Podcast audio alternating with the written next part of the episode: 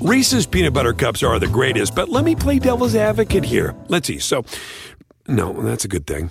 Uh, that's definitely not a problem. Uh, Reese's, you did it. You stumped this charming devil.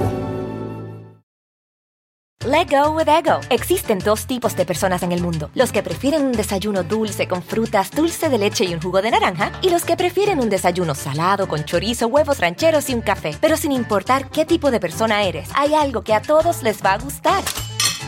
Los crujientes y esponjosos Ego Waffles. Ya sea que te guste un desayuno salado, con huevos o salsa picante encima de tus waffles, o seas más dulcero y los prefieras con mantequilla y miel. Encuéntranos en el pasillo de desayunos congelados. Lego with Ego.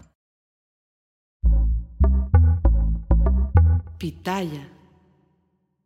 Hola, ¿qué tal? ¿Cómo les va? Bienvenidos. Qué gusto, ¿verdad? Poder saludarlos en esta noche. Mi nombre es Felipe Cruz. Oigan, Fíjense de qué época vamos a hablar. Y es que por eso les digo que estamos y, vamos a hablar de una mujer adelantadísima a su tiempo y a su época.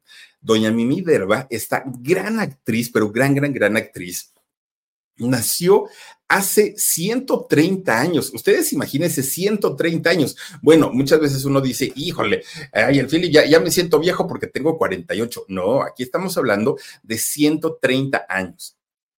Es decir, esta actriz nació en 1893, fíjense nada más, 1893 o 9 de julio.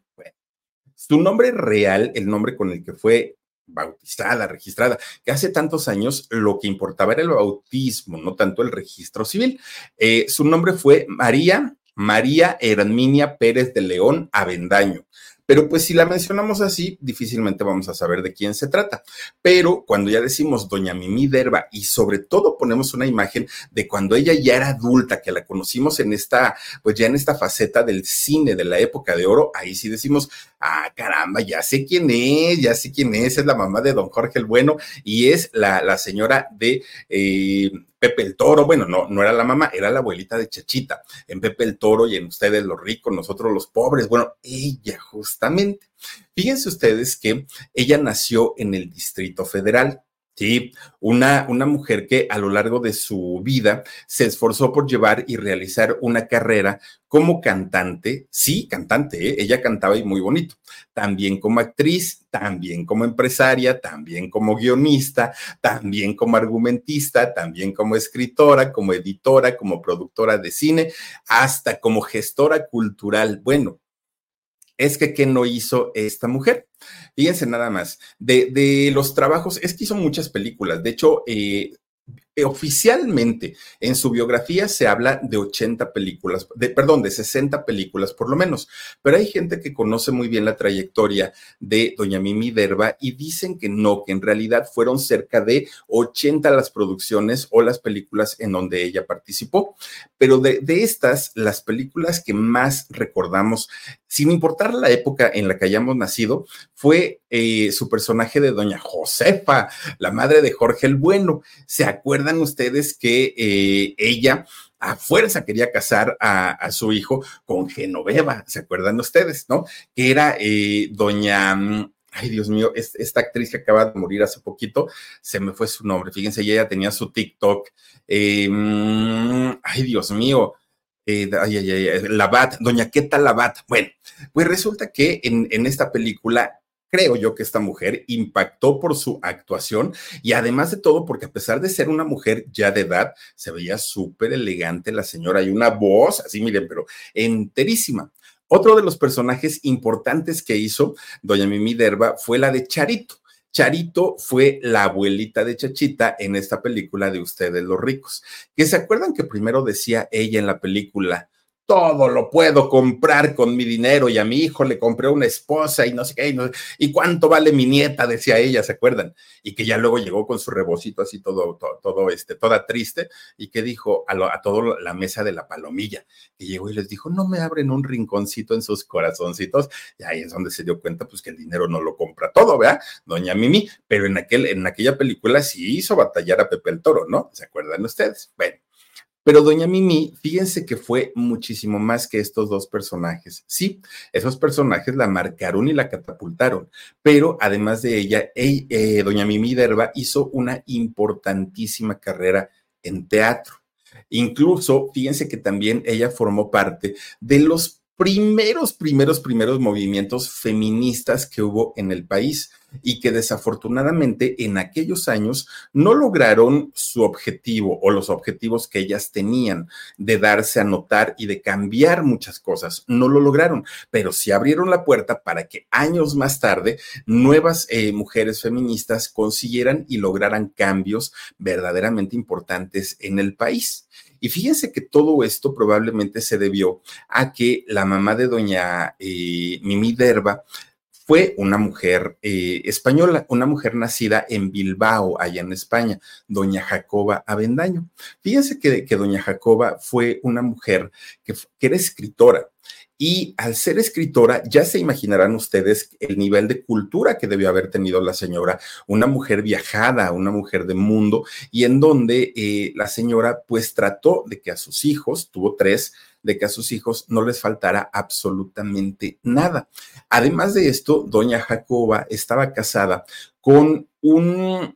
Em, ¿qué, podemos decir? Con, un juez de, allá también de España, pero fíjense que este juez era de estos personajes no millonarios, multimillonarios. Juan Francisco León Bustindiu, Bustinduy, perdón, Bustinduy, el nombre de, de su esposo. Un señor bueno, de la clase privilegiada en España en, en, aquel momento. Fíjense que este matrimonio, bueno, obviamente eran una, una pareja que legalmente estuvieron casados, pero además se convirtieron en padres. Tuvieron tres hijos, además de, de Mimi. Fíjense que los hijos fueron Angelina, fue Jorge, fue Carlos y fue Mimi. Bueno, pues obviamente viviendo en esta, en, esta eh, etapa en donde el señor era juez, en donde la mamá era escritora, donde no les faltaba absolutamente nada ni nada, pues podían ser, digamos que la familia envidiada, no solamente en España, en, muchos lugares, porque pocas familias o, pocas personas tenían este tipo de privilegios, ¿no? alrededor del mundo. Y esta familia lo era. Y claro, más para los hijos, esto era pues una, una situación en donde no tenían ningún tipo de, de preocupación. Lo malo es que, fíjense que cuando Mimi tenía tan solo cinco años de edad, su papá enfermó y murió. Estamos hablando de, una época en donde pues las enfermedades, por muy inofensivas que hoy parezcan, hace muchos años no había vacunas, no había tratamientos y las personas morían casi por cualquier cosa, ¿no?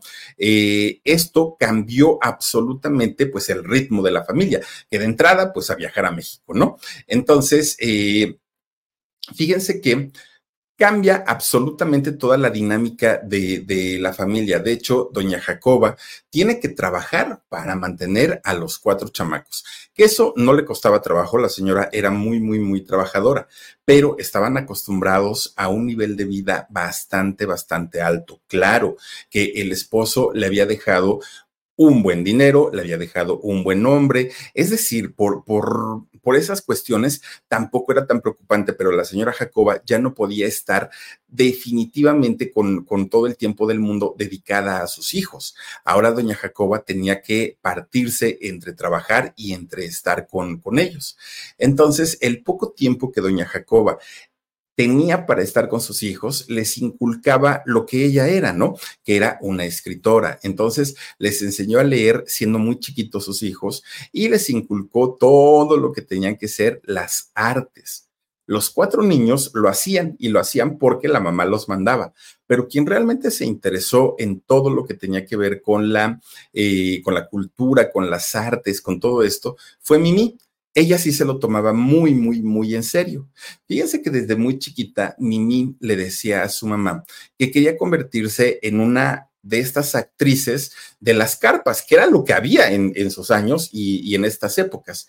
pero Mimi era muy chiquita. Entonces, como era tan chiquita, pues su mamá decía, ay, sí, sí, Guadalupe, ¿no? Tú no te preocupes, ay, este, con el tiempo, ya veremos, ya veremos. Pero no lo, no lo tomaba en serio la mamá porque pues obviamente la niña estaba muy, muy, muy chiquita. Entonces la ponía a leer y bueno, hasta eso la niña se hizo gran lectora. En su casa, si algo abundaban, eran justamente los libros. Entonces Mimi, pues no tenía como, como ese problema de decir, me gusta leer, pero no hay nada que leer en casa. No, ella sí, sí, sí tenía esa oportunidad.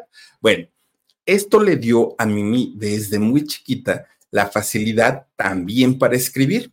¿Y qué era lo que escribía? Fíjense que escribía cuentos, escribía ensayos, cosas que ni siquiera sabía qué eran, pero ella tenía esta facilidad para poder hacerlo. Reese's peanut butter cups are the greatest, but let me play devil's advocate here. Let's see. So, no, that's a good thing. Uh, that's definitely not a problem. Uh, Reese's, you did it. You stumped this charming devil. Conforme va pasando el tiempo y Mimi va, va eh, pasando su adolescencia, es cuando en México comienza a desarrollarse, digo, ya lo había en otros países, pero en México comienza a desarrollarse el cinematógrafo.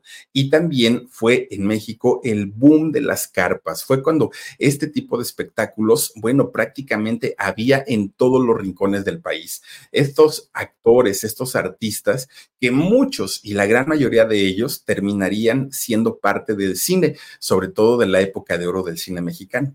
Entonces, eh, pues a Mimi le tocó ir creciendo con todo este crecimiento tremendo, tremendo. Pero Mimi, pues estaba más enfocada en estudiar, en leer. Pues ella, de, de, alguna manera, Mimi se daba cuenta en el esfuerzo que hacía su mamá para poder mandarlos a la escuela, para tratar de darles una educación. Y si algo no quería Mimi, era fallarle a su mamá. Ella, ella veía que la señora realmente se partía el el, eh, realmente se partía el lomo, ¿no? Para poder, este, y, digo, es que esa frase no la decía mi abuelita, ¿no? Es que su madre se parte el lomo, bueno, sí. Entonces, eh, eso lo veía Mimi y ella no quería fallarle a su mamá, no quería que ella en algún momento se sintiera decepcionada de su hija, que había trabajado tanto la mamá para que los hijos no aprovecharan esta oportunidad. Por eso es que Mimi pues lejos de, enfocarse en sus sueños, que era de ser actuar, de, ser actriz, perdón, ella se enfocó básicamente en terminar sus estudios y miren que lo logró. Lo logró porque los cuatro hijos de, de, doña Jacoba fueron profesionistas, los cuatro. Fíjense ustedes que de esta manera los cuatro sintieron que no habían defraudado a su familia no habían defraudado a su mamá. Pero para esto, pues obviamente les había costado también, porque para poder dedicarse a sus estudios 100%, los chamacos pues no iban a fiestas, no andaban de, de, aquí para allá, ya estando jovencitos nos iban de borrachos, ellos estaban totalmente enfocados y dedicados a su escuela, tanto las chicas como los muchachos, recordemos que eran dos y dos. Bueno, para, para aquellos años, la mayoría de los muchachos eran educados para tener una familia, mantener esa familia y pues ser padres, ¿no? Machistas, porque pues finalmente ese fue el, pues digamos que la base de la educación en México durante mucho tiempo. Las mismas mujeres se encargaban de criar hijos machistas cosa que afortunadamente hoy está cambiando un poco, pero en esos años no, las mismas mujeres desafortunadamente pues propiciaban este tipo de conductas en los varones, ¿no?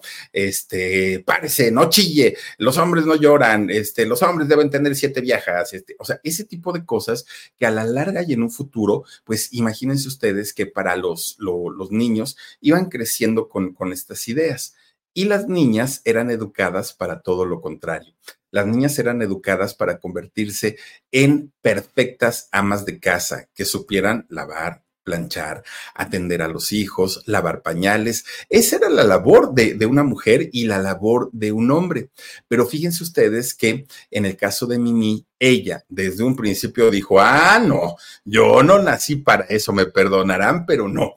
Y de hecho por eso Mimi casi no tenía amigas, casi por, por eso siempre se la pasaba sola por su mente no, no, no cruzaba ni siquiera la idea de casarse, de tener hijos, no. ¿Por qué? porque pues ella decía, no, una cosa es que sea mujer y otra cosa es que sea esclava, ¿no? Por eso les digo que su, su mente siempre estuvo mucho más adelantada. Además, fíjense que el gusto por las artes, conforme pasaba el tiempo, se iba haciendo más y más y más y más grande.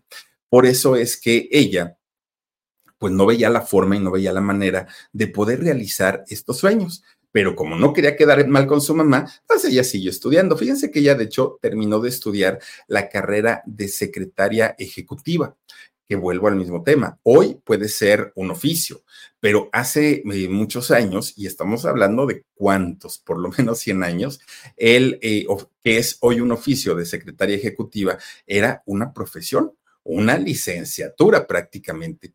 Y entonces, cuando Mimi termina su, su carrera eh, en secretariado, que les daban mecanografía y les daban taquigrafía. Obviamente no tenían que tener faltas de ortografía, puntuaciones, bueno, todo eso lo, lo aprendían ellas, ¿no? Además aprendían a escribir en esas máquinas de, de mecánicas que eran muy duras, ¿eh? déjenme les digo, hoy los teclados de las computadoras, miren, apenas si los toca uno ya están escribiendo. No, antes había que sumirles el dedo.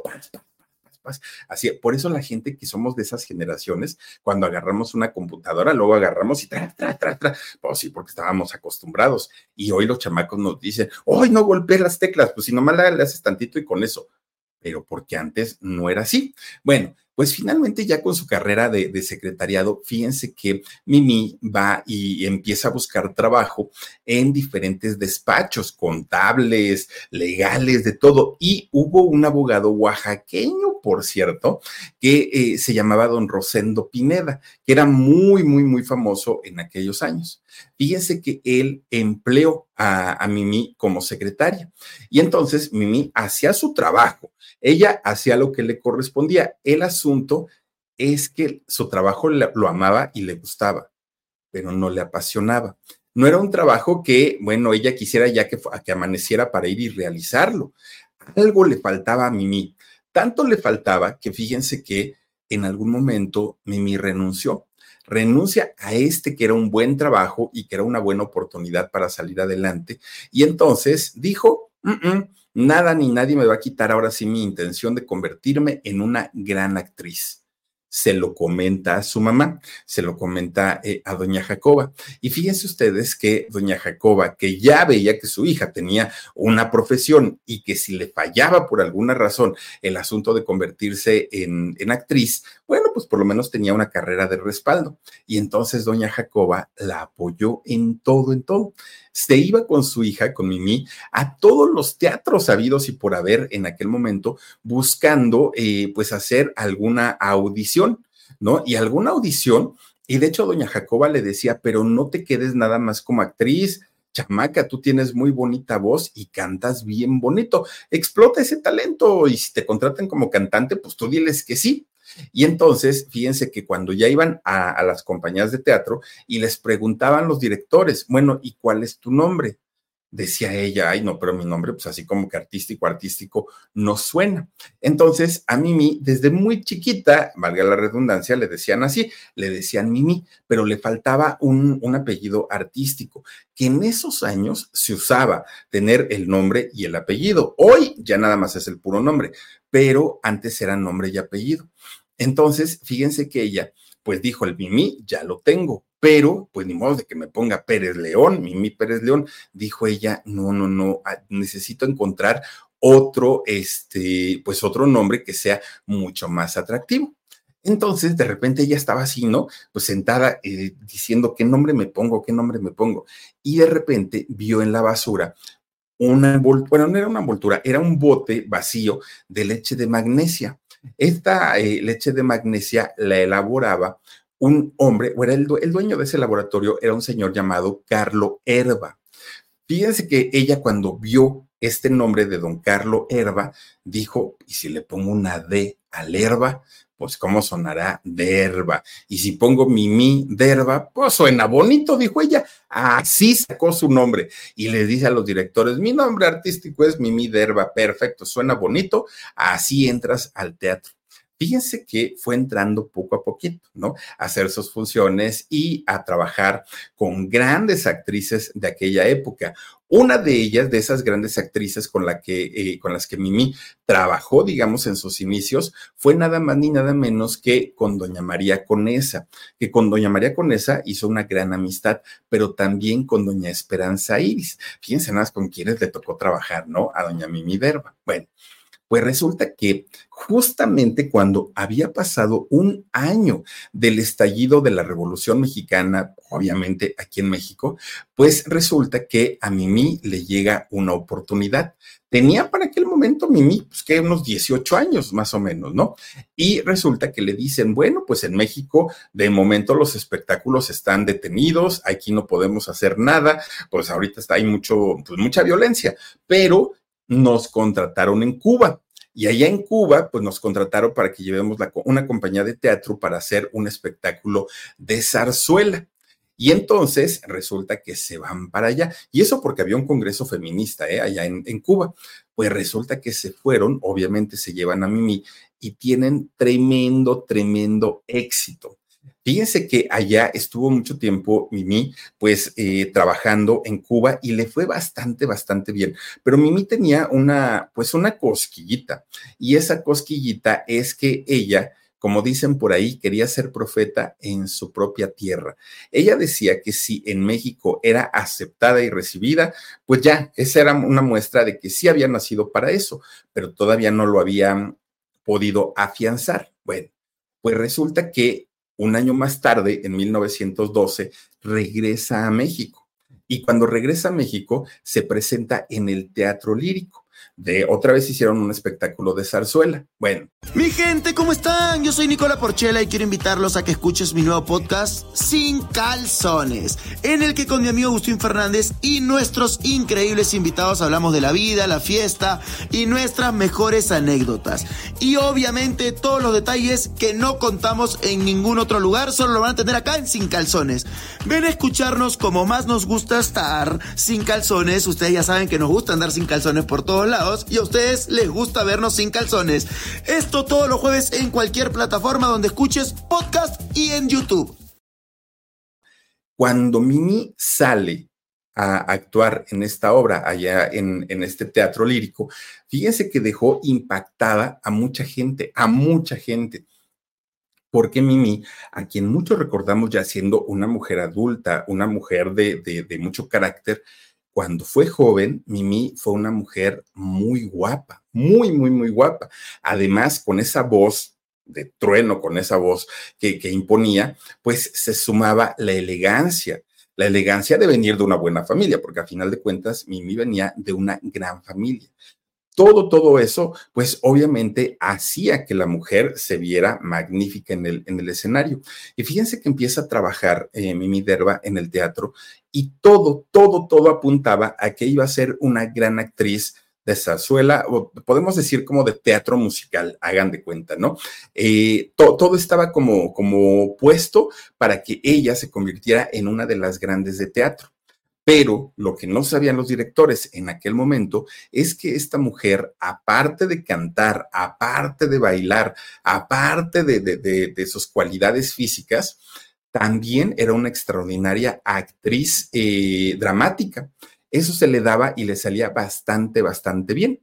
Entonces, pues resulta que poco a poquito su carrera la fue diversificando, poco a poquito. Tanto cantaba, bailaba, pero además hacía otro tipo de papeles.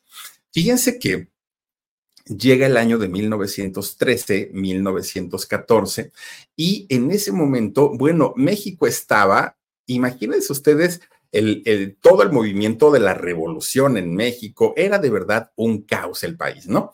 Entonces llega un momento en el que México tiene un presidente o a un presidente interino, a un, pues en, eso que tumbaban, ¿no? A don este eh, Porfirio Díaz, bueno, ese tipo de cosas tan, tan, tan tremendas que vivió México, resulta que se pone a un presidente interino, que fue nada más ni nada menos que don Victoriano Huerta. Resulta que don Victoriano Huerta estuvo ¿qué sería? Como un año, ¿no? Un poquito más de un año en el poder, porque fue eh, interino, no fue eh, fijo. Entonces, resulta que durante este mandato que don Victoriano Huerta tuvo en, en México, ¿qué creen? Pues resulta que mucho, mucho, mucho se habla que logró conquistar el corazón de doña Mimi Derba. De esto, tanto la historia, o sea, la historia, historia del país, como la parte de espectáculos avalan eso. O sea, hay mucha gente que dice, no, no, no, no, no, no es cierto y que eso no fue posible y todo, pero la misma historia y eh, pues ahora sí que la historia de los espectáculos también hablan que incluso cuando Victoriano Huerta deja el, el poder, que les digo fue poco, poco más de un año, él le hereda parte, gran parte de su fortuna a doña Mimi Derba. Fíjense nada más, y estamos hablando de un presidente de la República Mexicana en funciones y que además de todo, pues sumamente polémico en la época de la Revolución Mexicana. Y como ya les digo, hay quienes dicen que esto no pasó, eh, ah, y dicen que no pasó porque justamente en esta época, fíjense que doña Mimi Derba estaba haciendo una obra de teatro que se llamó En el País de la Metralla Así se llamó esta obra. Y en esta obra se denunciaba la dictadura militar de don Victoriano Huerta. Entonces dicen, no hay congruencia en que ella eh, pues haya sido pareja de Victoriano Huerta cuando en realidad tenía una obra de teatro donde le tiraba con todo a la manera de gobernar de este señor. pues miren, como haya sido, la, gente dice, o sea, hay las dos partes, quienes dicen, sí fue eh, pues pareja de Victoriano Huerta y hay quienes dicen que no, pero pues ahora sí que solamente ellos supieron la realidad. Lo que sí es cierto es que fíjense que eh, un día estaba doña Mimi dando una función en el cine imperial. Ahí estaba ella, cuando de repente entra un comando armado quienes defienden una teoría o quienes defienden la otra dicen que este comando, uno, o era de soldados o era de revolucionarios, según, pues ahora sí que convenga a los intereses. Y lo que querían era llevarse a Mimi. Por eso es que se tuvo que esconder en el sótano del cine mucho tiempo hasta que el peligro pasó. Pero bueno, finalmente, pues fueron como gajes del oficio, ¿no? De, de doña Mimi Derba. Ahora, ya estaba convertida en una gran actriz, ya era reconocida, pero fíjense que además ella comienza a darle mucha importancia a la parte como escritora. Y de hecho hay piezas literarias muy importantes que fueron escritas por doña Mimi Derba. Una de ellas, Al César. Eh, esta la escribió por ahí del año 1915, fíjense más de qué épocas estamos hablando. Y otra muy importante que escribió doña Mimi Derba fue El Barrio Latino. Fíjense que es esta obra literaria que escribe, la del Barrio Latino, la, digamos que la adaptan para hacer eh, una, una puesta teatral. Cuando doña Mimi Derba, que fue obviamente la protagonista, la hizo, la mujer salió al escenario como yo creo que nadie se hubiera imaginado verla algún día. ¿Por qué? Porque la señora se pone una malla completa, completita, desde el cuello hasta los pies, hasta los dedos de los pies. Pero esta malla era color carne. Y cuando ella sale, que aparte, imagínense una malla ajustada al cuerpo, pegadita, pegadita, mostraba cualquier curva del cuerpo de Mimi. Y estamos hablando cuando ella era muy jovencita. Cuando sale al escenario, Mimi Derba parecía que estaba desnuda. Imagínense nada más, cuando, cuando ella sale, los señores estaban felices, pero felices, viendo tremendo show, porque desde las butacas hacia el escenario parecía que la señora Mimi estaba sin ropa, lo cual no era cierto porque tenía su malla. Pero las señoras, no, bueno, le taparon los ojos a los señores, les pusieron sus cachetadas, los sacaron del teatro. Bueno, pues claro, no era la costumbre. Años más tarde, por ahí de los años 70, fíjense hasta cuándo, por ahí de los años 70, una señora Lynn May hizo lo mismo, lo mismo, lo mismo. Se puso una malla completa, parecía estar desnuda y bueno, también fue, causó conmoción. Pero en aquellos años que lo hubiera hecho doña Mimi Derba, una mujer que además de todo, pues en esa época no se acostumbraba a hacer eso. Claro que para mucha gente había dicho que era un atrevimiento muy grande, muy, muy, muy grande. Pero a Mimi, cada crítica, pues le daba como este valor de decir, ah, no pasé desapercibida, por lo menos le estoy, causando algo, bueno o malo, pero estoy causando reacciones en la gente. Gracias a, esta eh, puesta en escena, fíjense que a doña Mimi Derba se le comienza a considerar como de las primeras vedettes en México. Porque como bien lo dicen, una vedette canta, baila, actúa, hace de todo. Y doña Mimi hasta escribía que tenía un plus aparte de todo. Bueno, cada cosa que hacía doña Mimi Derba era como una rayita más al tigre, ¿no? Ya, ah, ya era actriz, ahora era escritora y posteriormente se convirtió en vedette. Bueno, todo parecía indicar que la vida de doña Mimi Derba era perfecta, pero fíjense que sí, siempre vivió con una sombra en su vida, doña Mimi Derba esa sombra era pues que le hizo falta la presencia de su papá, ¿no? De su papá en su vida. Pero además de eso, también le hizo falta la presencia de una figura masculina, independientemente a que hubiera sido su padre o no. Y es que, por ejemplo, en el caso de sus dos hermanos, fíjense que ellos entraron al ejército. Les decía yo al principio que ellos, eh, bueno, los cuatro hijos tuvieron una profesión. Los cuatro hijos entraron al ejército, pero estamos hablando de que entraron al ejército cuando México vivía una etapa muy, muy, muy violenta.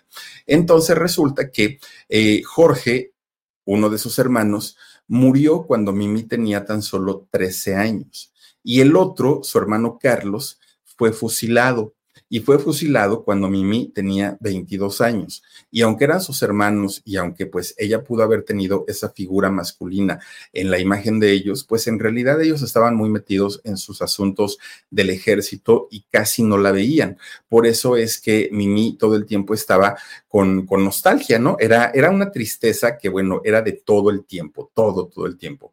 Mimi lo único en lo que estaba enfocada es que ella quería hacer crecer su carrera. Sí, ya había hecho muchas cosas. Mimi Derba ya había hecho muchísimas cosas, pero quería hacer más. Mimi no se quería quedar nada más con que ya soy actriz, ya soy escritora, ya soy vedette, ya soy esto, ya no, no, no, yo quiero más, quiero más, quiero más todo el tiempo, ¿no?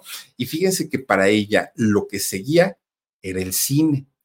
Fíjense, todavía no hacía cine, todavía no hacía estas grandes películas con las que se consagró, y ya había hecho cuántas cosas, doña Mimi. Mi gente, ¿cómo están? Yo soy Nicola Porchela y quiero invitarlos a que escuches mi nuevo podcast Sin Calzones, en el que con mi amigo Agustín Fernández y nuestros increíbles invitados hablamos de la vida, la fiesta y nuestras mejores anécdotas.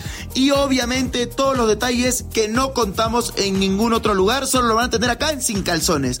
Ven a escucharnos como más nos gusta estar sin calzones. Ustedes ya saben que nos gusta andar sin calzones por todos lados y a ustedes les gusta vernos sin calzones. Esto todos los jueves en cualquier plataforma donde escuches podcast y en YouTube. Ella buscó con todo la forma de entrar al cine, la manera de entrar, pero no le fue fácil. Y eso que ya era conocida, y eso que ya, ya, ya era actriz de teatro, y eso que bailaba y cantaba y no le abrían las puertas. ¿Y saben por qué? ¿Saben por qué el cine mexicano durante mucho tiempo le cerró la puerta a Mimi Derba? Ser mujer. Pero no solo era una mujer, era una mujer no común, nada, nada, nada común. Y eso a los directores no les gustaba. ¿Por qué? Porque a los directores les gustaban las chicas o las mujeres sumisas, aquellas mujeres que iban a ser la santa voluntad de los directores y de los productores. Pero Mimi no era de ellas. Mimi era una mujer tan rebelde y tan estudiada que ella no para nada se iba a dejar de nadie. Y esto hizo que poco a poquito se corriera la voz entre los directores y pues ahí tú sabes si la contratas. Y ya sabes que, ah, porque, porque cuando no se hace lo que la gente quiere, entonces se dice que son conflictivos. Bueno. Pues por aquel, por aquel momento dijo Mimi, si no entro por los directores y por los productores, entro por otro lado, pero de qué entro, entro. Y fíjense que ella se une al movimiento sindicalista que el movimiento sindicalista en, aquellos años, y no hablamos de la ANDA, hablamos de un movimiento sindicalista en donde apenas estaban buscando pues las bases, ¿no? Para que los actores tuvieran una, pues un respaldo. Resulta que, fíjense que de pronto eh, se hace este movimiento sindicalista en donde a los directores o a los dueños de las casas productoras no les gustó que los actores comenzaran a, eh, pues, querer tener un poquito más de beneficios. Y entonces se arma una tremenda, tremenda revuelta en este movimiento sindicalista. ¿Y qué creen? Pues que todos los que pertenecían a este movimiento se quedaron sin trabajo, la gran mayoría. Y aunque Mimi ni siquiera había entrado al cine, pero era parte de este movimiento, pues quedó vetada. Dijeron, no, simplemente ella no va a poder entrar nunca a esta industria. Pero doña Mimi era necia como ella sola, pero necia, necia, necia. No se iba a dejar, ¿eh? doña Mimi no se iba a dejar. Entonces ella dijo, a ver, ya le busqué por este lado, me dijeron que no. Ya le busqué por este otro, me dijeron que no. Pues, ¿qué pasaría si yo pongo mi propia casa productora?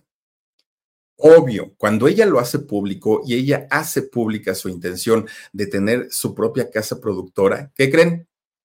Pues se burlaron de ella se burlaron porque esa era una industria para hombres, no era una industria para mujeres, ¿no? Entonces, pues no la veían ni como competencia, ni la veían siquiera con la posibilidad de que lo pudiera lograr, de que lo pudiera realizar. Pero doña Mimi, una mujer de mucho, mucho, mucho carácter, dijo, ah, como caramba, no. Entonces busca a un hombre que en esos años era un fotógrafo muy importante. Después se hizo documentalista y después se hizo cineasta, pero en aquel momento era un fotógrafo de mucho renombre, Enrique Rosas Aragón. Resulta que doña Mimi va y busca a don Enrique y le dice, Enrique, tengo estas ideas, tengo este dinero, pero necesito un socio. ¿Te animas o no te animas? Y pues don Enrique dijo, mm, pues no tengo mucho trabajo, también tengo un dinerito y también quiero pues, pues echarlo a andar. Órale pues. Y fíjense que crean una eh, casa productora llamada Verba Rosas y Compañía. Así se llamó. Después, al pasar el tiempo, le cambiaron el nombre a Verba Rosas y Compañía y la nombraron Azteca Films, fíjense, nada que ver con televisión azteca, ¿eh? esa es otra cosa, pero Azteca Films fue un, eh, digamos, una empresa que en su primera etapa, que es justamente esta, la de Mimi Derba, claro que hicieron varias películas. Bueno, cuando ellos eh, crean esta compañía, cuando ellos crean esta empresa, el cine en México, pues digamos que empezaba, estaba todavía en pañales pero con todo y todo, Azteca Films logra grabar o producir cinco películas, todo un logro, ¿no? Claro que le invirtieron mucho dinero, claro que estamos hablando de la época del cine mudo, claro que estamos hablando de los inicios del cine en México, pero pues claro que para una mujer que había ambicionado y que había soñado con tener su casa productora, pues había sido un logro enorme, enorme, enorme. Pues resulta que, obviamente, para poder hacer estos trabajos y estas películas, eh, tanto Mimi como su socio tuvieron que buscar financiadores, ¿no? Tuvieron que buscar gente que invirtiera su dinero en las producciones y que después, obviamente, se llevaran su, parte proporcional de ganancias. Bueno, uno de estos financiadores, que no eran, en, en ese momento no eran patrocinadores, no eran, eran financiadores en aquellos años, fue don Pablo González Garza.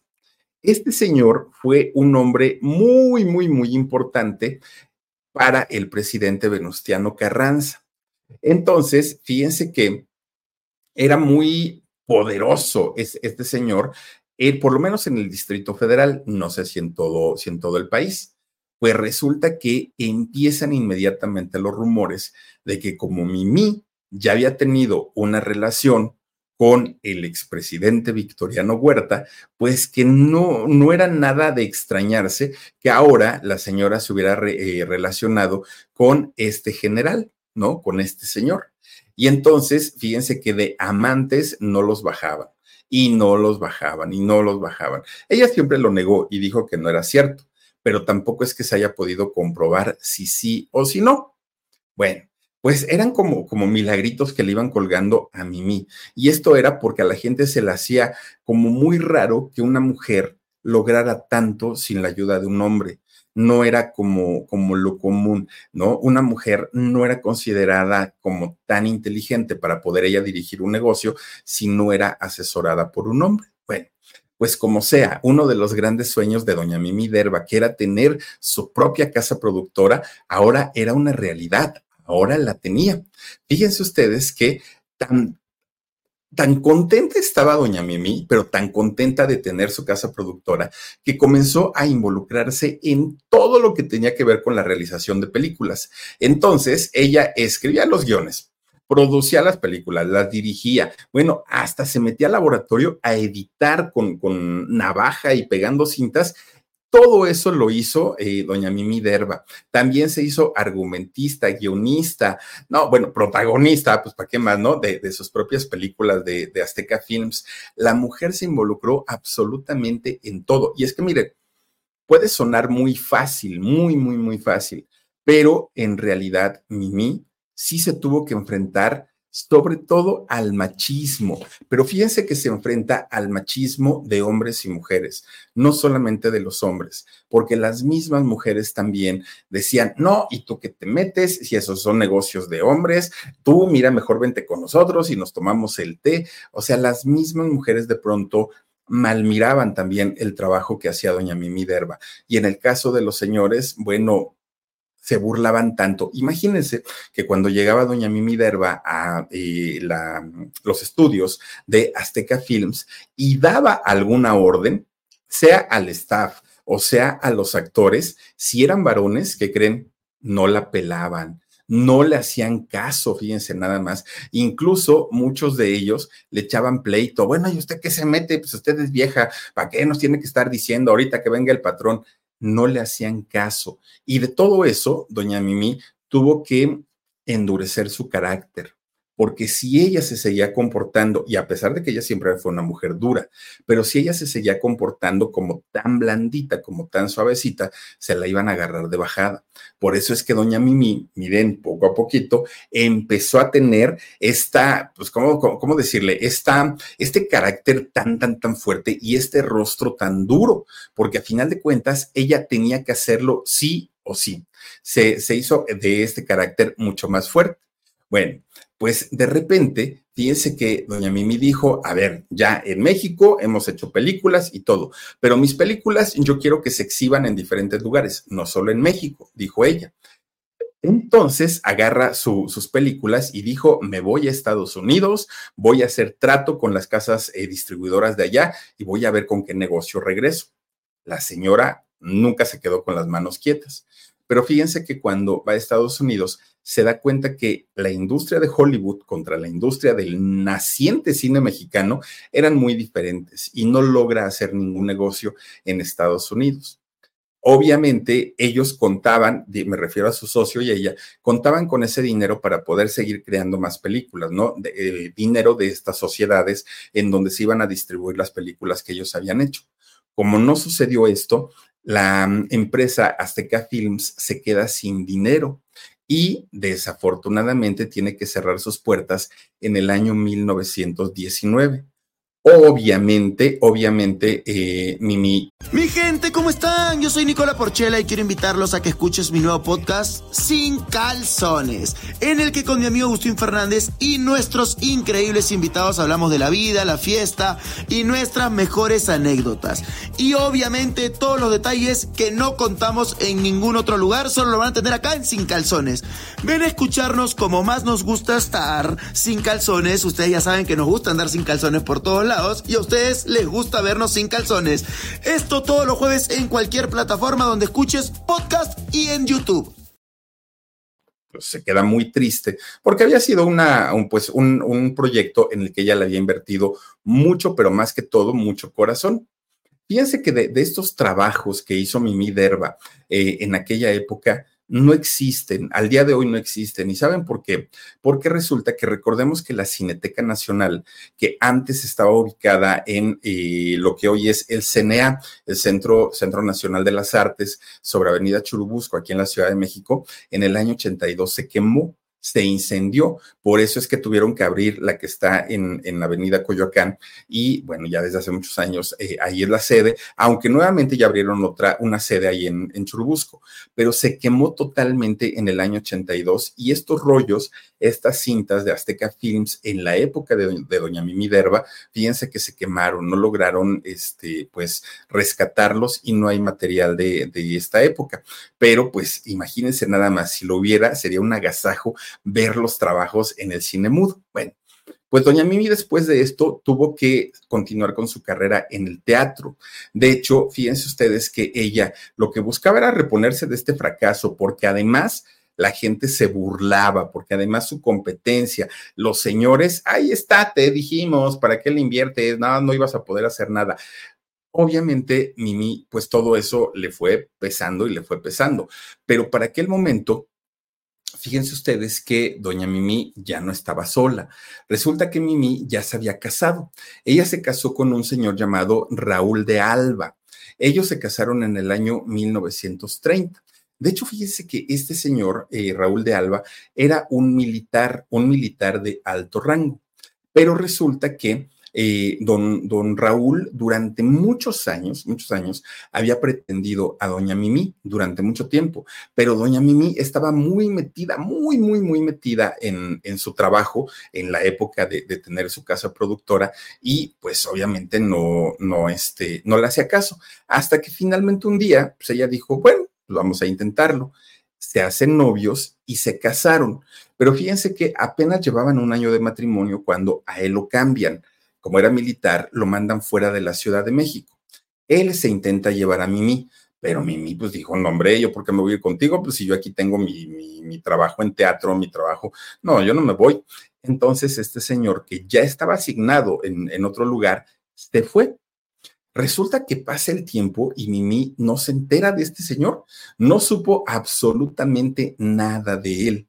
Entonces ella un buen día va al registro civil y le dice al juez, oiga, pues yo me casé, duré un año. Mi, esposo se fue a cumplir su trabajo, pero pues ni me escribe, ni me habla, no sé nada de él, pues vengo a anular mi matrimonio. Y el juez anula ese matrimonio. Pasan los años y ¿qué creen? Que don Raúl reaparece, el esposo reaparece en la Sierra de Puebla. Pero fíjense que cuando reaparece el esposo de Mimi Derba, estaba cambiadísimo. De hecho, parecía como perdido en el tiempo. Eh, decía que lo habían embrujado, que se había juntado con una mujer y que esta mujer, por celos, cuando se entera que el señor iba a buscar a, a, Mimi nuevamente, que le dio a tomar un bebedizo y que le hizo daño y que, bueno, el señor había caído como en locura, hagan de cuenta.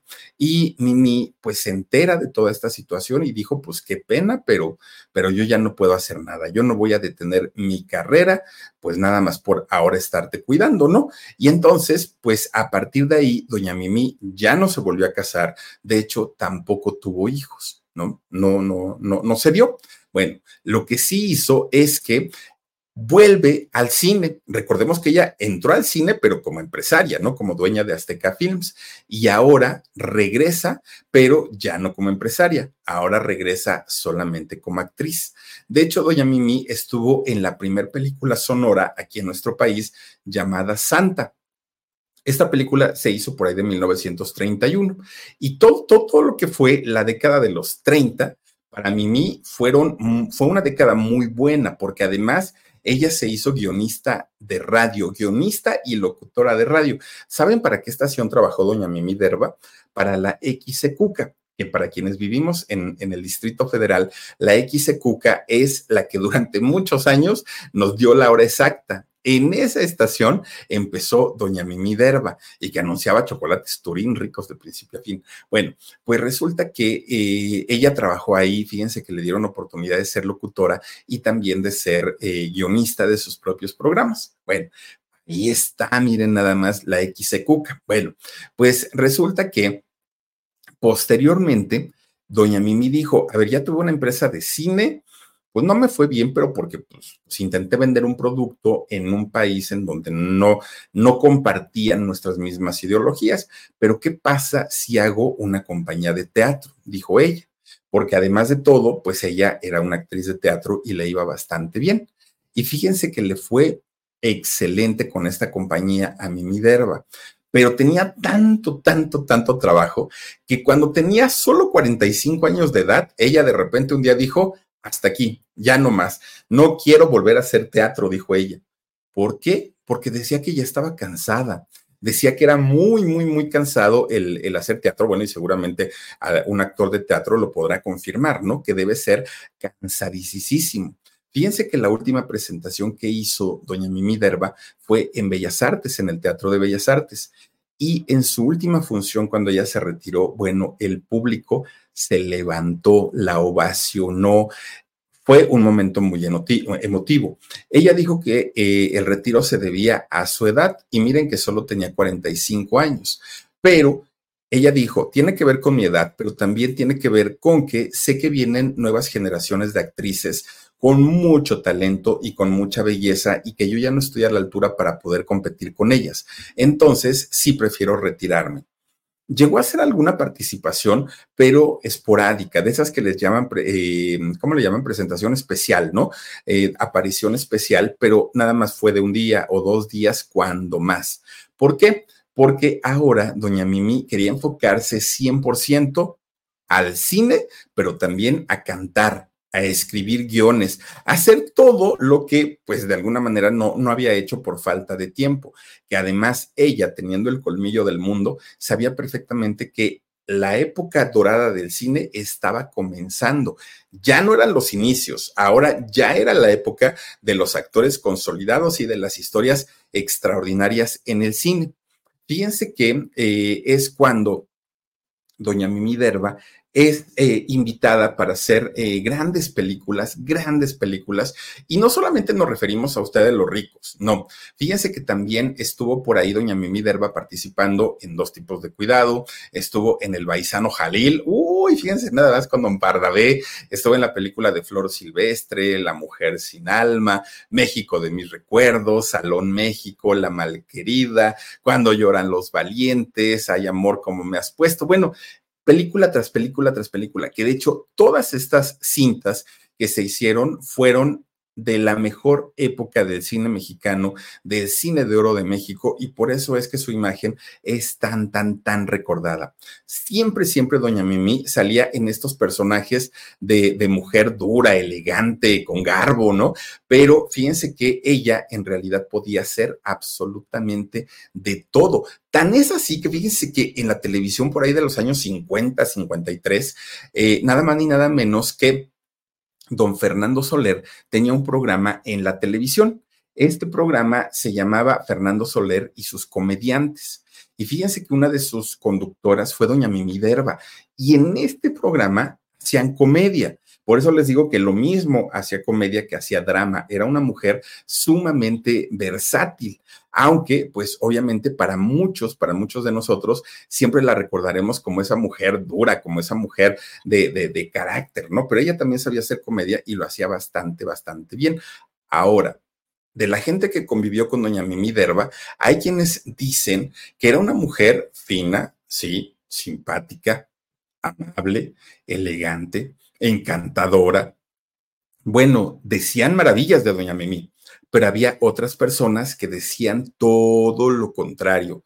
Ay, no, si esa mujer ni carisma tiene. Además es una mujer muy callada, muy misteriosa. Todo el tiempo se la pasa ahí tejiendo, jugando ajedrez, casi no le habla nadie. Es una mujer así como muy recatada, como, como si fuera una mujer así de, de altos valores morales decían, ¿no? Eso de Doña Mimi, que sí tenía un vicio, ¿eh? Doña Mimi, y eran las apuestas. Le encantaban las apuestas a, Doña Mimi. Bueno, pues resulta que mi gente, ¿cómo están? Yo soy Nicola Porchela y quiero invitarlos a que escuches mi nuevo podcast Sin Calzones, en el que con mi amigo Agustín Fernández y nuestros increíbles invitados hablamos de la vida, la fiesta y nuestras mejores anécdotas. Y obviamente todos los detalles que no contamos en ningún otro lugar, solo lo van a tener acá en Sin Calzones. Ven a escucharnos como más nos gusta estar sin calzones. Ustedes ya saben que nos gusta andar sin calzones por todos lados y a ustedes les gusta vernos sin calzones. Todos los jueves en cualquier plataforma donde escuches podcast y en YouTube.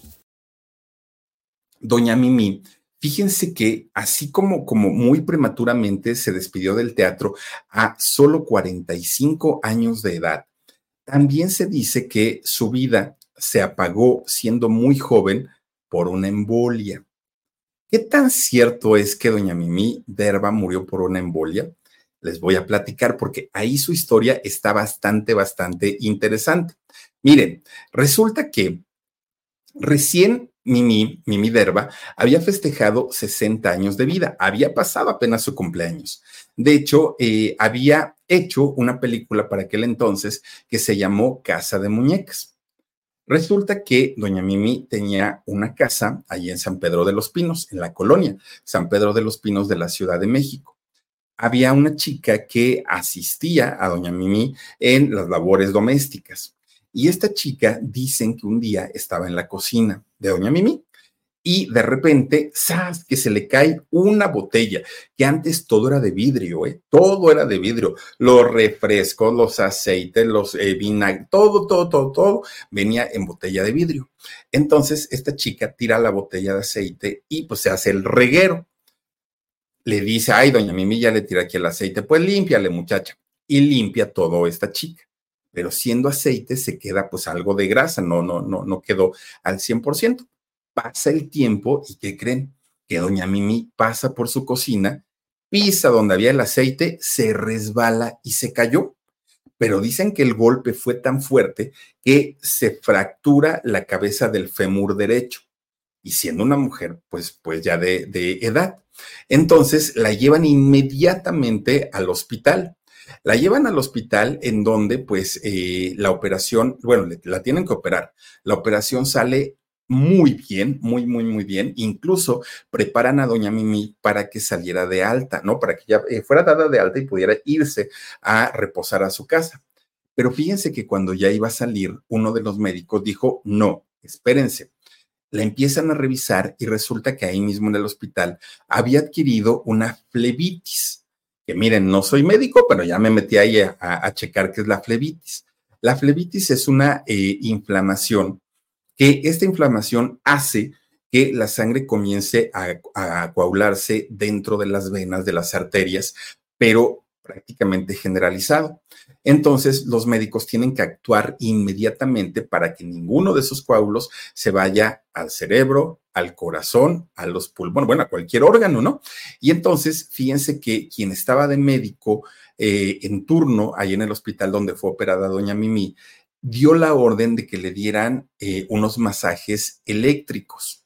Yo no sé cómo es esto de masajes eléctricos, pero bueno, el caso es que estos masajes eléctricos le provocaron que no uno, varios de estos coágulos se le fueran al cerebro y a los pulmones. Solo habían pasado dos horas, dos horas de eh, que le habían diagnosticado la flebitis, cuando doña Mimi Derba, miren, en dos horas esta eh, tan hablada embolia que dicen que le, que le, había dado, pues sí, efectivamente, la embolia que le había eh, pues llegado la sangre en, forma de coágulos al cerebro y a los pulmones, la, le quitó la vida. Acabó con su vida un 9 de julio de 1953. Dicen que su cuerpo, obviamente la ANDA, que, que, para entonces pues ya la ANDA estaba en funciones, la ANDA tenía que hacerse cargo de todo, absolutamente de todo pero los señores estaban en junta. Entonces, como siempre, en Landa se estaban peleando, se estaban dando con todo y dijeron, pues luego atendemos eso porque ahorita no tenemos tiempo. Fíjense que fue María Conesa, su gran amiga, quien dijo, a ver, señores de Landa, ni se preocupen, yo me hago cargo de todo porque era mi amiga y yo me encargaré de llevarla a algún lado, yo me encargaré de todo, todo, ya despreocúpense. Fue la manera como reaccionó la ANDA y de esta manera la llevaron a sepultar al Panteón francés, que está muy cerquita del viaducto por el Centro Médico Siglo XXI, por ahí se encuentra este, este Panteón francés. Bueno, ahí llevan a reposar los restos de doña eh, Mimi Derba. Fíjense que desafortunadamente casi, casi Mimi Derba muere en el olvido. ¿Por qué? Porque eh, no, no hubo gran cantidad de, de, personalidades, a pesar de que ella fue una mujer muy conocida, pues realmente fueron muy poquitas personas las que acudieron a su funeral.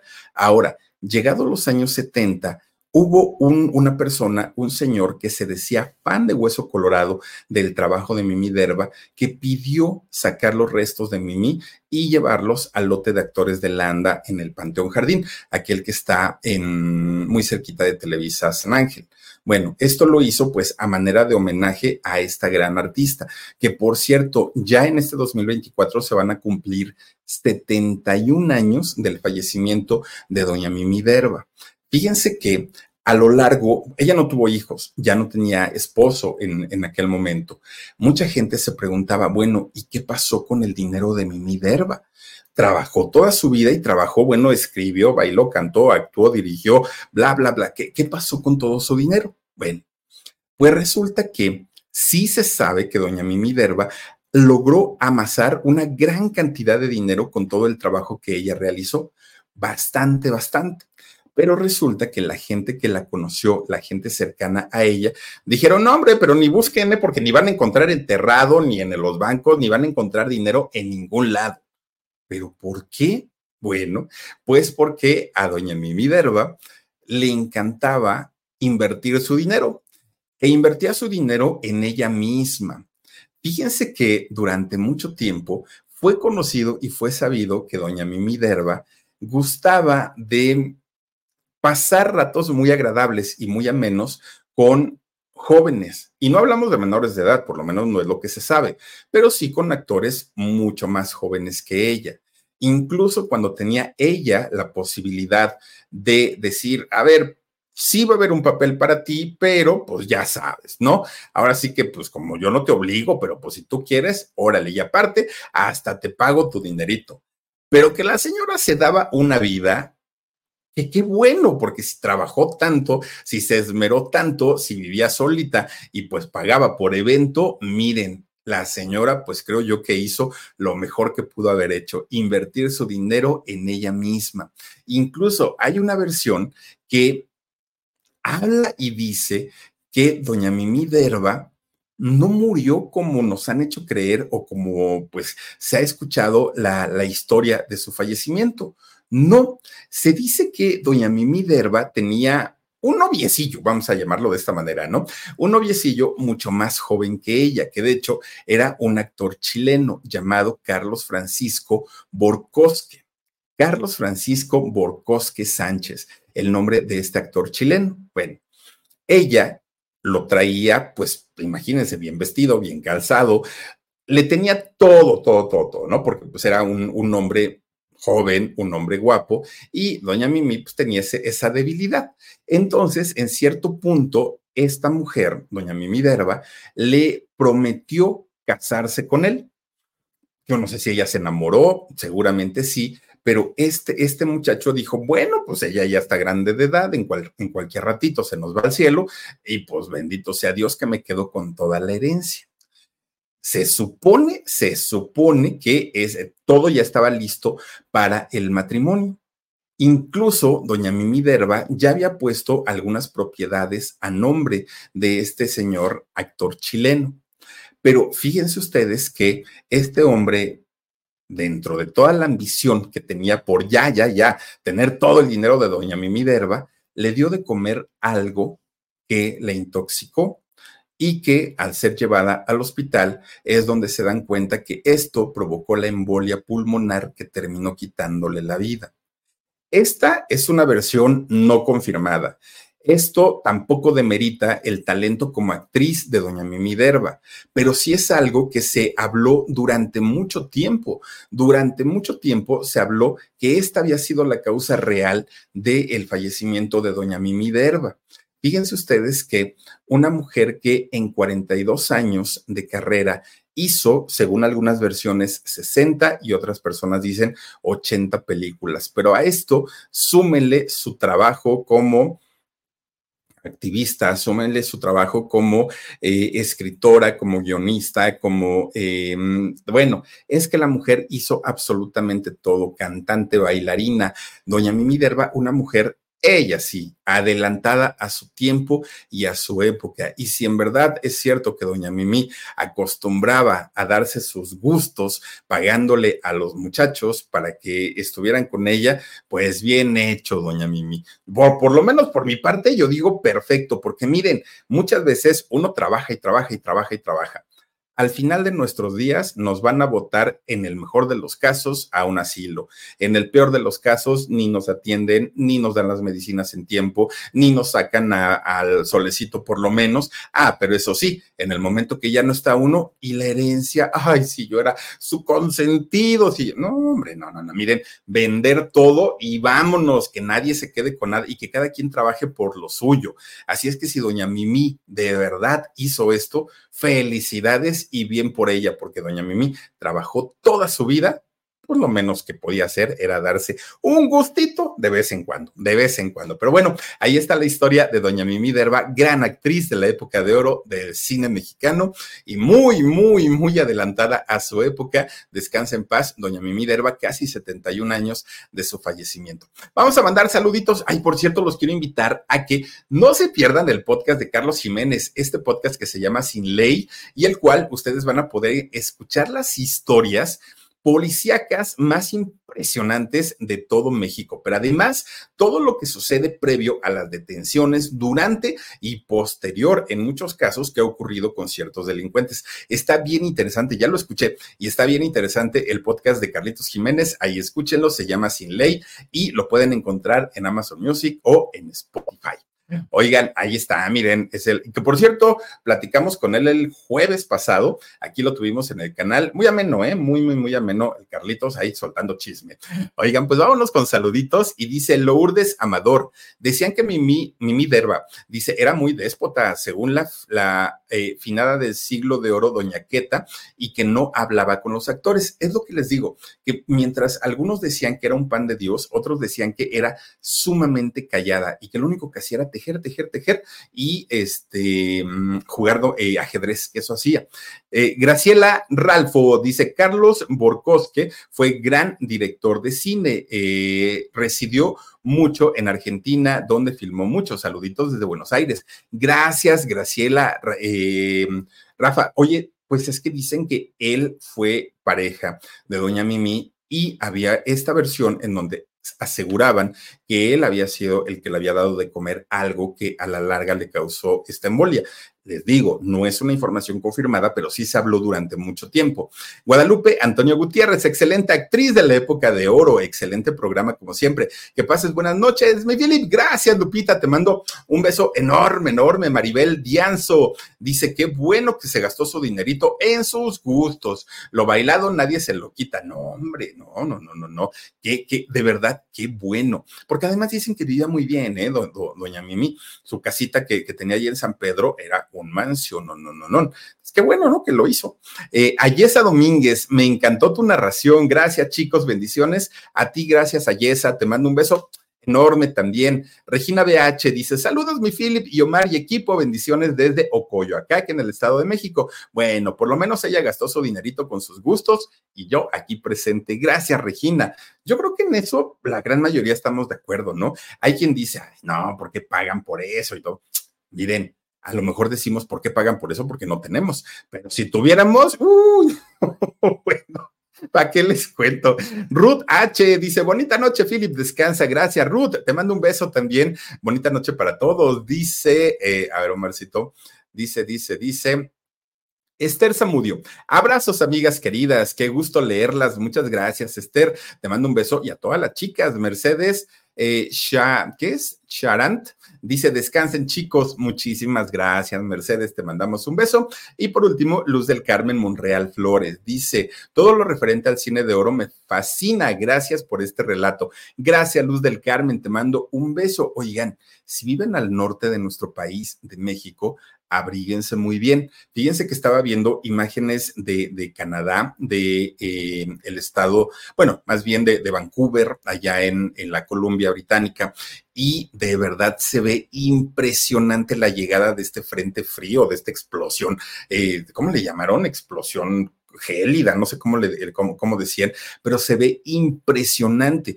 Y dicen que pues obviamente va a llegar a todo Estados Unidos y al norte de México. Nosotros ya estamos muy al sur, ojalá ya no nos toque, pero sí, protéjanse mucho, cúbranse bien, cierren bien sus ventanitas porque el, el frío va a estar a todo lo que da, ya hay nevadas casi por todos lados entonces más vale prevenir algún tipo de complicaciones respiratorias, sobre todo por eso. Cuídense mucho, pásenla bonito, descansen y disfruten su primer día de la semana. Soy Felipe Cruz el Philip. El día de mañana no olviden que tenemos en shock a las 2 de la tarde. Después tenemos con Sabor a México a las 6 de la tarde y a las 9.30 de la noche aquí en el canal del Philip otra historia increíble. Además también vamos a tener alarido a las 11 de la noche. Cuídense mucho, pásenla bonito. Nos vemos. Adiós.